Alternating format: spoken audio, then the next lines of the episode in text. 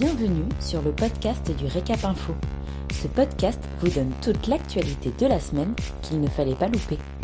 Un podcast réalisé par Célia Rivon et Romy Carrère. Vous écoutez l'essentiel de l'actualité de la semaine du 2 au 6 août 2021. Passe sanitaire, le Conseil constitutionnel valide l'essentiel de la loi.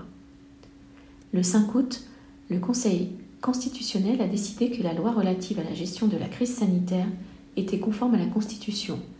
Il a toutefois censuré les dispositions permettant la rupture anticipée d'un CDD, faute de passe sanitaire, ainsi que le placement automatique à l'isolement pour les personnes positives.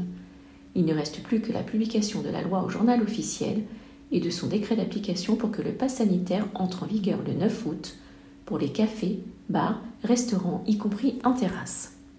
Ces mesures ne seront applicables que pendant une période déterminée, de l'entrée en vigueur de la loi jusqu'au 15 novembre 2021. L'obligation du pass sanitaire peut être satisfaite aussi bien par un justificatif du statut vaccinal que par un test ou un certificat de rétablissement.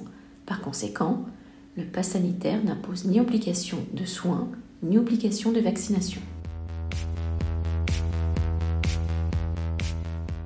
Bocuse 2021, une édition en phase avec les nouvelles donnes de la crise sanitaire.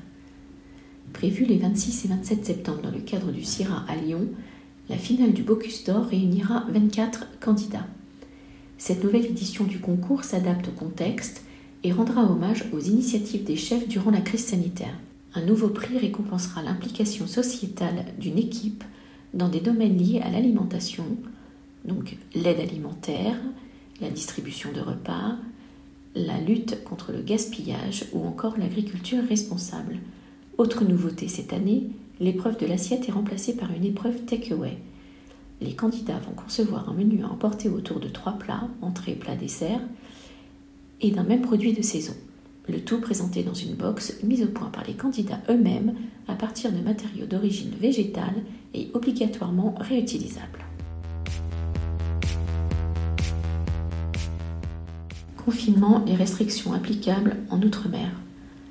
Face à la dégradation rapide de la situation dans ces trois départements, les préfets ont décidé de renforcer les mesures permettant de freiner la progression de l'épidémie. En Guadeloupe, le couvre-feu est avancé à 20h jusqu'à 5h du matin. Le confinement est remis en place pour au moins trois semaines.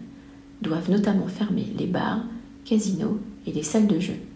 Les restaurants peuvent continuer à accueillir leurs clients en dehors des horaires de couvre-feu. En Martinique, le couvre-feu a été avancé à 19h jusqu'à 5h du matin. En journée, il faut une attestation pour se déplacer au-delà d'un rayon de plus de 10 km de son domicile. Les restaurants et débits de boissons sont fermés, sauf pour la livraison et la vente à emporter. Les hôtels sont autorisés à accueillir du public, mais leurs restaurants et bars doivent fermer.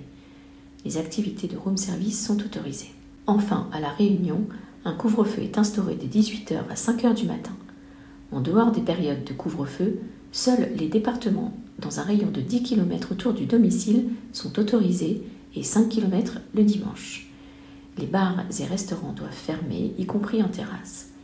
Les restaurants des hôtels peuvent rester ouverts uniquement pour les clients résidents. Merci pour votre écoute.